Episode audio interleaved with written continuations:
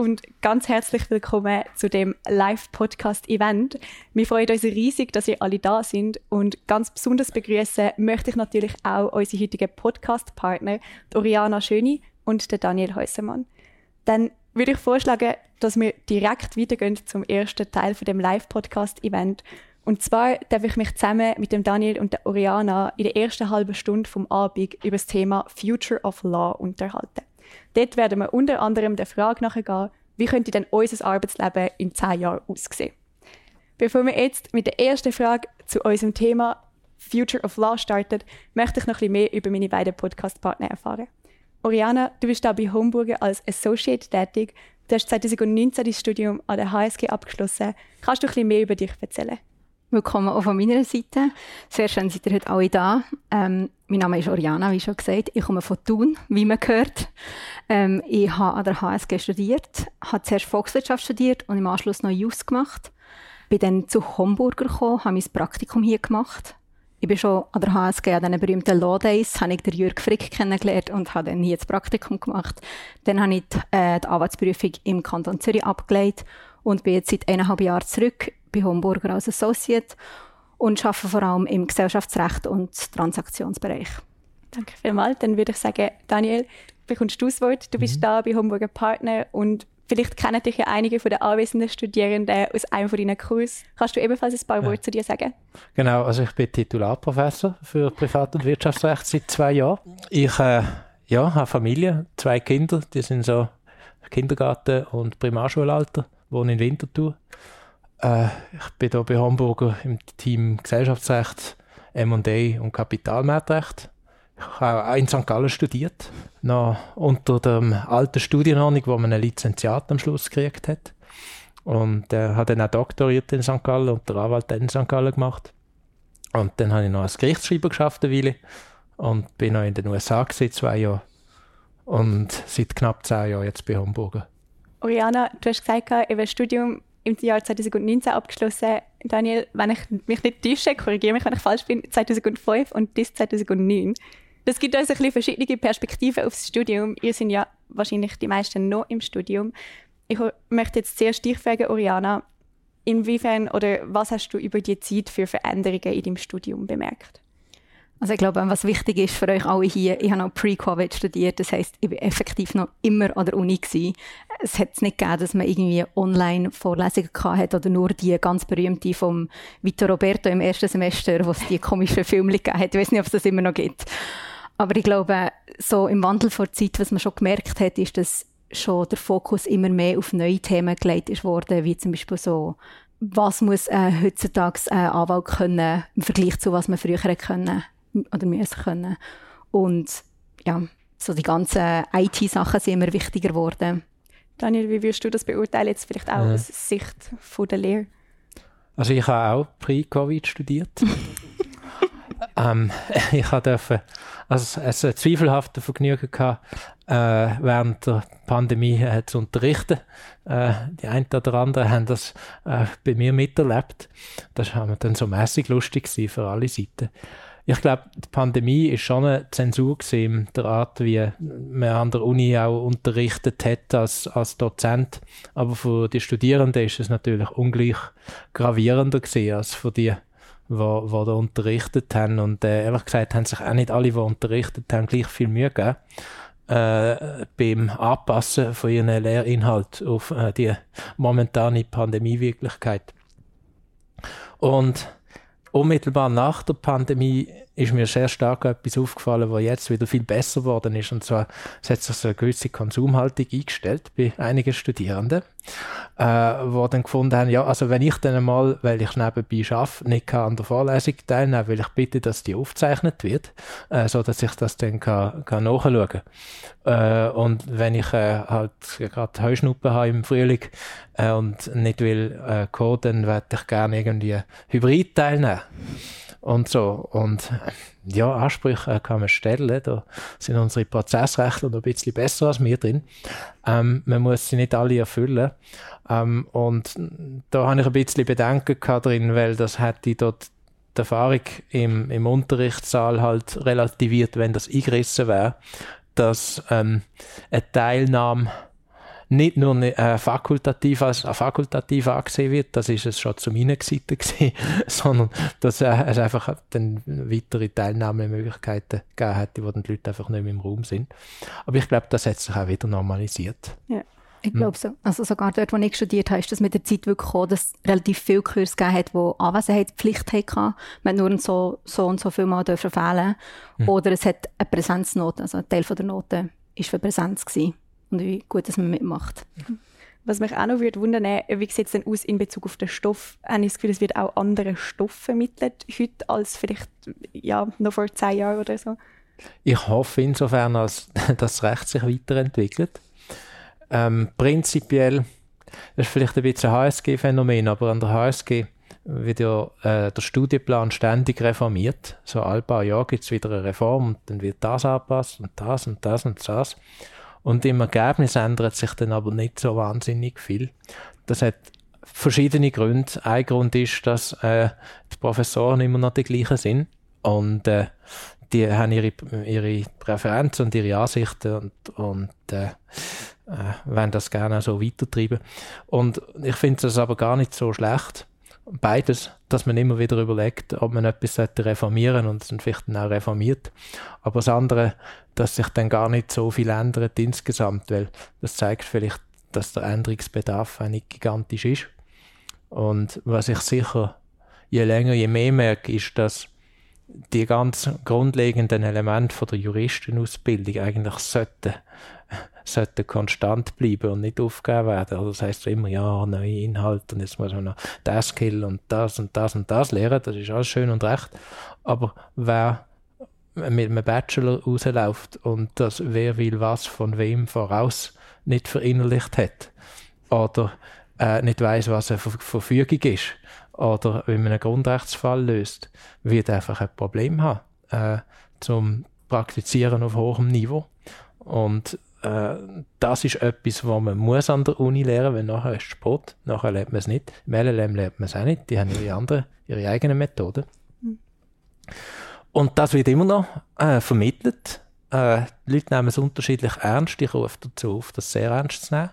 Und, und wir jetzt so, rede ich ein bisschen als Arbeitgeber, äh, sind der Unis auch extrem dankbar, dass sie das vermitteln und immer noch Wert darauf legen.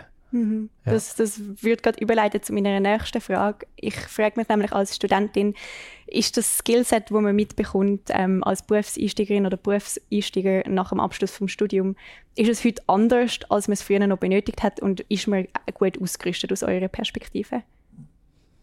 Also ich glaube, nach dem Studium ist man gut ausgerüstet und ich bin auch ziemlich überzeugt, dass es vor zehn Jahren genau gleich war wie jetzt. Und das hat einfach damit zu tun, dass der Anwaltsberuf, das ist schlussendlich genau das gleiche Skillset wie vor zehn Jahren.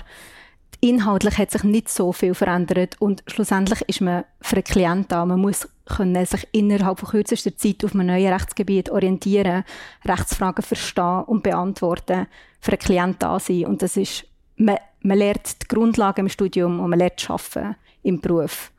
Aber ich glaube, die Grundlage, das, äh, das Skillset, das man mitbekommt im Studium, das ist schon sehr, sehr eine gute Grundlage. Und dann, wenn man die Anwaltsprüfung macht, wenn man die machen will, das hilft noch einmal sehr viel mehr. Weil dann bekommt man so einen größeren Zusammenhang über alle Rechtsgebiete. Ja, dann würde ich jetzt gerne weitergehen und eben, wenn wir schon beim Berufsleben sind, noch ein bisschen etwas zum Thema Kanzleien und ihre Zukunft fragen.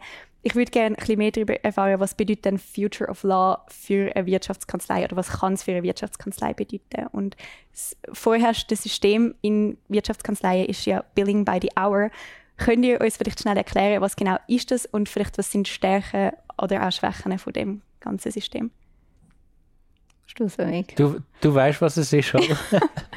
also wir leben hier im 6-Minuten-Takt. Wir bilden im 6-Minuten-Takt. Das heißt, wenn wir arbeiten, tun wir einen Ticker einstellen und dann läuft die Zeit. Im Gegensatz zum, zum Beispiel in der Beratung, sagen wir irgendwie BCG oder so, die werden ja pro Tag oder pro Woche oder pro Monat verkauft, werden wir einfach bei the hour oder eben auf sechs Minuten genau werden wir verrechnet. Und ich glaube, das ist etwas, also ich gehe nicht davon aus, dass es irgendein anderes System gibt, weil wir arbeiten, nicht gleich, also wir arbeiten gleichzeitig auf mehreren Mandaten. Wir sind nicht nur für einen Klient in den meisten Fällen zuständig. Das heißt, wir können gar nicht uns einfach für einen ganzen Tag verkaufen. Das heißt wirklich, ja, ein anderes Billingssystem schwierig. Wir dürfen ja auch rein vom Recht her nicht zum Beispiel unsere Fees an Erfolg oder Niederfolg koppeln. Das heisst, die Möglichkeit gibt es auch nicht. Darum, ja. Ja, ähm, es hat Vor- und Nachteile. Und Klienten sind immer, können ja mal, sind ja die, wo man zuerst an die muss denken. Und bei denen ist das System einfach beliebt. In den aller, allermeisten Rechtsgebieten, es gibt ganz wenige, was sich ein bisschen geändert hat, oder die meisten nicht.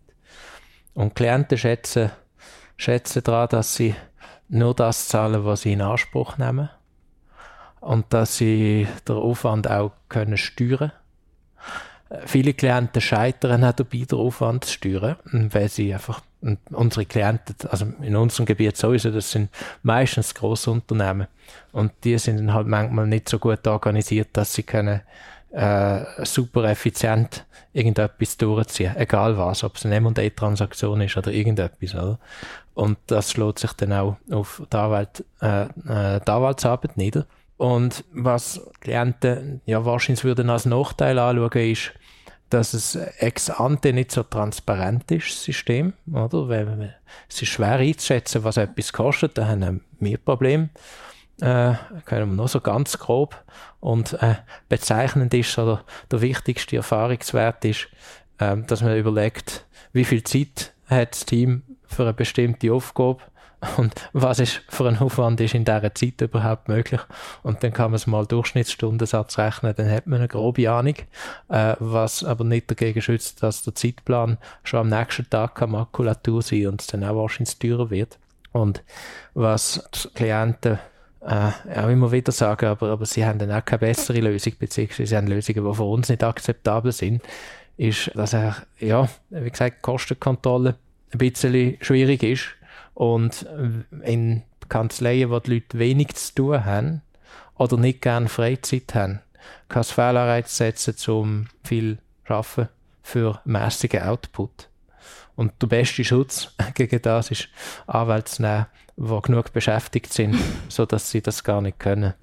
Ja, und vielleicht noch die subjektive Seite vom Bilden. Also, der Ticker läuft einfach und am Schluss des Tages hat man einfach die Stunden und es ist also nicht so, dass man irgendwie sich Sorgen macht, oh nein, ich komme nicht auf meine Stunde oder irgendwie so. Das passiert eigentlich nicht. Dann sind wir eigentlich gerade schon bei dem Thema gesagt, viel beschäftigte Anwälte nehmen.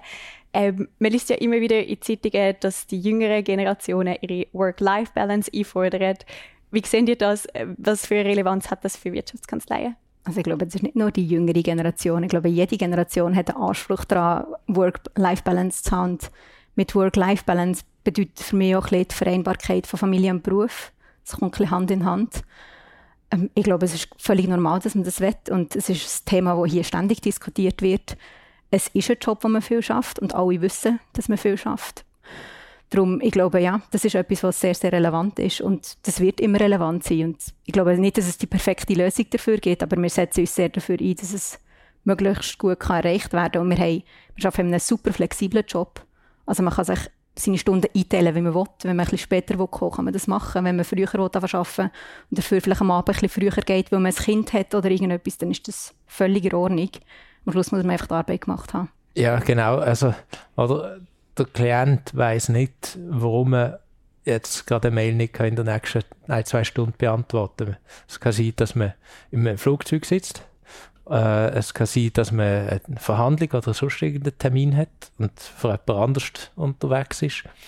Es kann sein, dass man einen privaten Termin hat. Und, und ja, das, das akzeptieren wegen dem Klienten auch, dass halt man nicht die ganze Zeit schafft, immer alles für sich selber äh, kann erledigen ähm, Und das eröffnet die Freiräume, die Ariana angesprochen hat, wenn man sich getraut, die zu nutzen. Ähm, aber was ich schon feststelle, ist, es ist auch nicht einfacher geworden. Und ich weiß nicht, ob Work-Life-Balance eine treffende, treffende Bezeichnung ist für das, äh, das Balancieren von verschiedenen Elementen vom eigenen Leben. Aber wie immer man es will bezeichnen, seit die Leute können von Remote aus gleich gut arbeiten wie im Büro, und das ist seit der Pandemie der Fall, äh, hat sich, ist es noch schwieriger, da eine Grenze zu ziehen und sich bewusst zu entscheiden, jetzt schaffe ich, jetzt mache ich etwas anderes. Oder? Also heute sind die Leute am späteren Oben, glaube ich, mehr am Schaffen, als sie noch vor fünf Jahren sind. Sie arbeiten nicht absolut mehr, sondern einfach flexibler und viele arbeiten gerne zu oben, weil sie effizienter sind als zwischen, also am Morgen um 8 Uhr, zwischen 8 Uhr und halb 9 Uhr. Ähm, aber es macht es einfach schwieriger, oder? Und äh, das hat man bei jeder IT-Innovation schon so gemerkt und gesagt, oder? Also, wo der Fax gekommen ist, sagen die älteren Anwälte, das ist dann viel schneller gegangen, bis du einen Vertrag einmal gedreht hast. Heute gibt es kein Fax mehr. Wo dann das E-Mail gekommen ist, dasselbe, oder? Was günstiger geworden ist zum Telefonieren. Vor 40, 50 Jahren habe ich gehört, ist es recht teuer gewesen, nach in die USA zu telefonieren, oder? Man hat das nicht einfach so gemacht. Und das begünstigt eine gewisse Hektik. Übrigens auch bei den Corporates. Und die arbeiten zum Teil brutal viel und immer und sie haben niemanden zum Ausweichen und wenn alle ihren Chef und Chefin gefallen. Äh, und es macht es schwieriger, äh, da für sich selber die, die eigene Balance zu finden. Und das trifft auch uns und betrifft auch uns. Mariana, du hast es vorhin schon angesprochen, Familie gründen allenfalls gehört vielleicht auch dazu. Das leitet über zu meiner nächsten Frage. Es gibt häufig in Wirtschaftskanzleien weniger Partnerinnen als Partner. Was könnten eures Erachtens Gründe dafür sein? Also ich persönlich habe das Gefühl, dass viele Frauen schon per se einfach von der Anwaltskanzlei, so Wirtschaftskanzlei eher abgeschreckt sind und darum es gar nicht erst probieren. Und man muss auch sagen, es hat Partnerinnen, es hat Partnerinnen, die mehrere Kinder haben. Es gibt neue Partnerinnen, die Kinder haben. Man kann es machen, der Daniel hat Kinder. Es ist, es ist vereinbar. Und dass man bereit ist, halt den zusätzlichen Aufwand, den es gibt, um das zu organisieren, das muss man einfach machen. Also und zum Beispiel gewisse Partner sind dann einfach zwei Stunden nicht erreichbar, weil sie heimgehen und dann das Kind abholen und das Kind ins Bett tun. Das ist absolut okay. Das hat sich völlig einbürgert hier bei uns. Und ich glaube, es ist das noch aktuell ein bisschen ein verzerrtes Bild, weil Frauenförderung vor zehn Jahren ist noch nicht so wichtig gewesen. Mittlerweile ist es sehr wichtig. Aber vor zehn Jahren, und ich meine, bis man hier Partner ist, geht es einfach ja, acht Jahre vielleicht im Durchschnitt vom Zeitpunkt, wo man anfängt, bis man effektiv Partner ist. Das heißt, in Zukunft werden schon viel mehr Frauen, denke ich, Partnerinnen werden und auch viel mehr Frauen mit Kindern Partnerinnen werden. Und ich finde auch, also viel auch mehr Männer, die Kinder haben. Also ich finde es genau gleich, Männer dürfen genau gleich den Anspruch haben. Ja, wobei zum Fernsehen, äh, männliche Partner haben schon immer Kinder gehabt. Aber nicht äh, gleich intensiv, der, äh, oder? Ein paar, paar haben sie auch nicht gehabt, aber die meisten. Ja, ja, aber das ist schon, wie viel dass du dich mit dem äh, Kind auseinandersetzt. Genau, das ist ein bisschen eine Frage von der Tätigkeit genau. vom Ehepartner. Und da haben sich auch die Präferenzen bei der Partnerwahl geändert in den letzten 30, 40 Jahren. Äh, von Männern und von Frauen übrigens. Ähm, ja, also wir haben auch Partnerinnen, die, weil sie kleinere Kinder haben, im Moment Teilzeit arbeiten. Und vieles vom, vom tieferen Partnerinnenanteil ist zu erklären damit, ja, dass die angefangen haben in einer anderen Zeit. Ähm, aber, und das ist etwas, was wir angehen und angegangen sind und weiter werden angehen, ist, dass du bei den Associates ein bisschen mehr Verlust hast äh, zwischen dem ersten Jahr und, und äh, in Aussichtstellung von der Partnerschaft. Dass bei Frauen ähm, die Wahrscheinlichkeit, dass eine geht, größer ist als bei Männern. Ist nicht wahnsinnig viel größer, aber ein bisschen ist sie immer noch größer. Und wenn wir sind unter HSG, vielleicht sind einfach die Opportunitätskosten größer. Viele, die dann Kinder haben und finden, nein, ähm, ich habe eine größere Präferenz, um noch mehr Zeit mit den Kindern zu verbringen, als dass ich glaube, ist hier vereinbar. Und das ist okay. Man hat aber selbstverständlich auch kinderlose Frauen, die, irgendwann künden und nicht mehr hingehen. Und das ist auch völlig okay und das schätzen wir äh, übrigens dann auch sehr, äh, weil jede, jede, die bei uns kündet und eine andere Herausforderung hat, ist ein Alumnus und ein Alumna. Und das ist ein ganz wichtiges Netzwerk für uns und für die Alumni und die Alumne, glaube auch. Das ist schön zu hören, auch für die Ausgangsfrage. Wenn man sagt, wie könnte unser Berufsleben in zwei Jahren aussehen, macht das doch Mut für die Zukunft. Ich glaube, ein anderes aktuelles Thema, wo der Rechtsbereich also ein bisschen bewegt, ist Artificial Intelligence. Meine Studierenden haben es vielleicht gemerkt, ich glaube oder ich meinte, dass die Uni ihre Eigenständigkeitserklärung hat müssen aktualisieren wegen ChatGPT. Meine Frage an euch wäre darum, wie kann denn AI die Tätigkeit in einer Kanzlei unterstützen oder ergänzen? Also in diesem Bereich, ich kann jetzt lediglich für den Bereich sprechen, wo wir wirklich drinnen arbeiten. Unser, also, also das M&A macht es unglaublich viel einfacher. Es fängt schon nur bei der Due Diligence, das heisst bei der Prüfung des Unternehmens fängt an. Wenn man da hunderte, tausende von Dokumenten muss reviewen, gibt es mittlerweile so AIs, die das machen. Das spart einem natürlich viel Zeit, aber entbindet einem nicht davon, das alles noch zu kontrollieren. Das heißt, man kann es nicht einfach durchlaufen und dann, ja. Aber es findet mit relativ großer Treffsicherheit die wichtigen Klauseln im Vertrag zum Beispiel. Und was wir auch haben, was wir entwickelt haben, zusammen mit Deep Judge, das ist ein Startup, wo das sind drei ehemalige Googler gewesen, äh, aus der, also die alle ETH-Abschluss haben gemacht in AI, irgend, was ist das? Äh, Machine Learning. Machine Learning. Damals noch genannt. Okay. Das nennt man es immer noch. Ja, Machine Learning Abschluss. Und ähm, mit denen zusammen, haben das Startup eben, und mit denen zusammen haben wir eine Suchmaschine gemacht, wo wir alle Dokumente von uns haben rein und das ist jetzt eigentlich, stellt euch vor, es ist auch ein Chat-GPT, man kann noch nicht also hin und her reden, aber man kann schon Fragen stellen und es gibt einem dann einfach die Antworten. Es ist relativ gut. Also ich habe ähm, ich habe letztens einen Vortrag gehabt und habe das ausprobiert und habe einfach gefragt, wie werden Aktien in der Schweiz übertragen? Und die, äh, der erste Treffer war genau die richtige Antwort gewesen und hat 100% gestimmt. Mhm. Das ist wirklich sehr cool. Und das macht uns das Leben natürlich sehr viel einfacher. Das heisst, alle repetitiven Arbeiten für uns werden sicher irgendwann können durch eine Maschine ersetzt werden. Äh, dann weiterverwenden wir es in der E-Discovery. Das heißt im Durchforsten von Unternehmensinformationen, vor allem im Hinblick auf Prozesse und Untersuchungen, interne oder auch auf externe. Äh, da ist ja standardmäßig und bei gewissen äh, Verfahren haben das einfach in der Öffentlichkeit gesehen. So, äh, oder ist auch in der Öffentlichkeit diskutiert worden. Äh, und da setzen wir jetzt seit Jahren äh, Machine, Machine Learning basierte Systeme ein, wo dort Nodeln im Heuhaufen und um die geht es immer besser finden als auch sehr viele äh, Menschen mit sehr viel Einsatz. Und dann Übersetzungen. Mhm. DeepL Pro haben wir, wenden wir an. Wir schreiben etwas an, wenn wir es äh, nachher nicht mehr wirklich durchgeschaut haben. Und bei wichtigeren Dokumenten prüfen wir natürlich, ob DeepL Pro das gut übersetzt hat. Wird zum Teil auch intern genutzt, ähm, so äh, in internen Mail. Wir haben ja auch Leute aus der Romandie und dem Tessin und wenn die mal wenn ein fehlerfreies Mail auf Deutsch schreiben, dann ist die einen können es sowieso und die anderen lernen es noch schnell durch, durch DeepL äh, und, und dann kommt das auch so raus. Das leitet mich auch über zu meiner letzten Frage für euch. Ich glaube, dann sind wir nachher auch schon um mit unserer halben Stunde. Eine Entwicklung, die sich auch so ein bisschen abzeigt, ist der vermehrte Gebrauch von Social Media. Wir kennen es alle. Ist denn das auch etwas für Kanzleien? Wird das im Alltag von Kanzleien verwendet? Also ich glaube nicht, dass wir Instagram haben, aber ich weiß, dass wir LinkedIn Nein. haben und dass wir ja. auf LinkedIn doch so einige Sachen posten. Die Frage ist immer ein bisschen, das ist vielleicht auch eine Frage für, für jetzt eine jüngere Generation. Ist das, schaut ihr eine Kanzlei auf Instagram an? Ich weiß es nicht so recht. Oder scrollt man dort einfach so ein bisschen durch und schaut die Sachen an, die einem wirklich interessieren.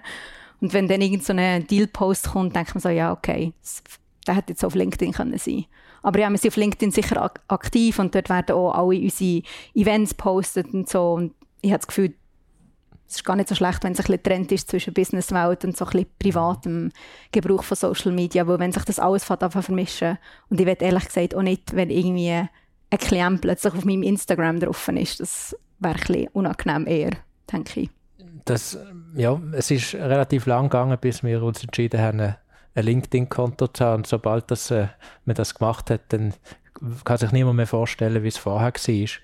Wir haben es übrigens einmal untersuchen von HSG-Studenten, also BWL-Studenten im Rahmen von einem Praxisprojekt, wie das so ist. Und, und die haben Umfragen gemacht und das Interessante war, dass äh, laut dieser Umfrage Instagram vor allem bei, bei weiblichen Studierenden eine wichtige Informationsquelle war hat mich noch überrascht, aber ich bin nicht auf Instagram und unser Büro ist auch nicht auf Instagram, aber das hat jetzt keine große strategische Bedeutung, sondern äh, dass wir würden wollen sicher sein, dass wenn wir das haben, dass wir es so professionell machen, äh, dass es nicht peinlich ist. und, und solange wir uns dessen noch nicht sicher sind oder noch nicht wollen, das sicherstellen, machen wir das im Moment nicht, ja.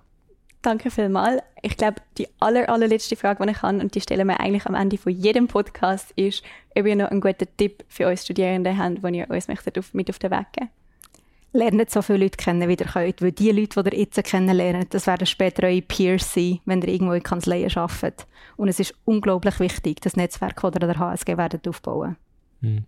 Und äh, achtet darauf, auf den Lehrinhalt. Oder? Ähm, es ist in meinen Augen ein bisschen kurzsichtig. Äh, Außer man ist wirklich einfach finanziell super darauf angewiesen.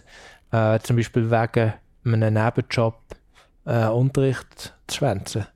Weil die Opportunitätskosten von sich aus- und weiterbilden werden dermaßen steigen, äh, dass es einfach so nicht sinnvoll ist. Der Lohn steigt ja, also das hängt da zusammen. Oder? Und wegen dem mein, mein Tipp, sich viel an der Uni aufhalten, hilft auch, zum äh, Leute kennen und aber auch die Unterrichtsinhalte ernst nehmen. Weil sie kommen wieder. Sie kommen wieder dann an die Prüfungen, sie kommen an die Arbeitsprüfungen, da gibt es dann kein Pardon. Äh, das muss man einfach lernen, wenn man es noch nicht kann. Und äh, man braucht es dann auch wirklich in der, in der Praxis, äh, unabhängig, wo man dann später wird arbeiten das sind wunderschöne Schlussworte gewesen. Danke euch viel, viel mal fürs Reden und Antwort stehen. Danke vielmals fürs Zuhören und dann hören wir uns beim nächsten Podcast. Tschüss miteinander.